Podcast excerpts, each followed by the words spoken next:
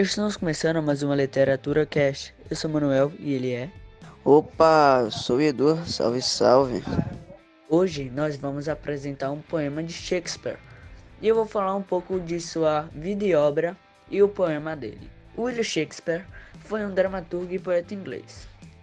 Nasceu em Stratford, no condado de Woking, Inglaterra, no dia 23 de abril de 1564 filho de John Shakespeare e de Maria Arden.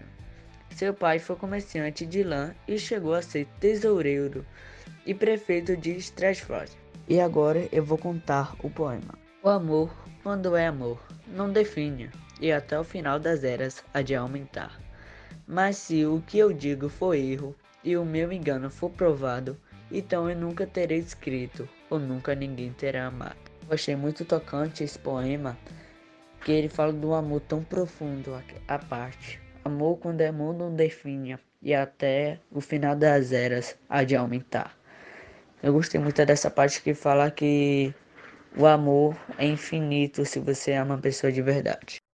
Esse poema é muito. Ao mesmo tempo que ele é muito amoroso também, né? Fala muito do amor, ele também fala muito da decepção, né? A decepção no amor né, que as pessoas têm.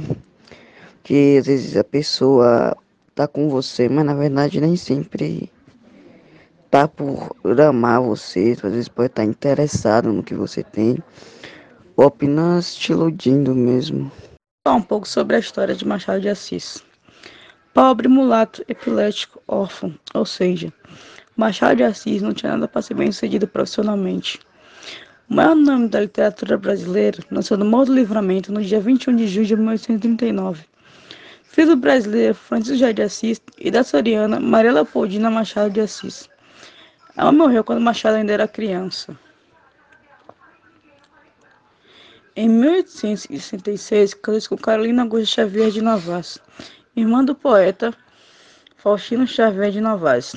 Carolina foi sua companheira de vida.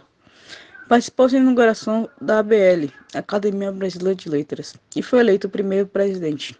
Seu mandato durou mais de dois anos, de dez anos. Ocupou a cadeira de número 23 da Academia Brasileira de Letras e escolheu como patrono o grande amigo José de Alencar. Machado morreu no Rio de Janeiro aos 69 anos, em, 20 de, em 29 de novembro de 1908. É, eu vou falar um pouco sobre o conto de Machado de Assis, Estado Adão e Eva.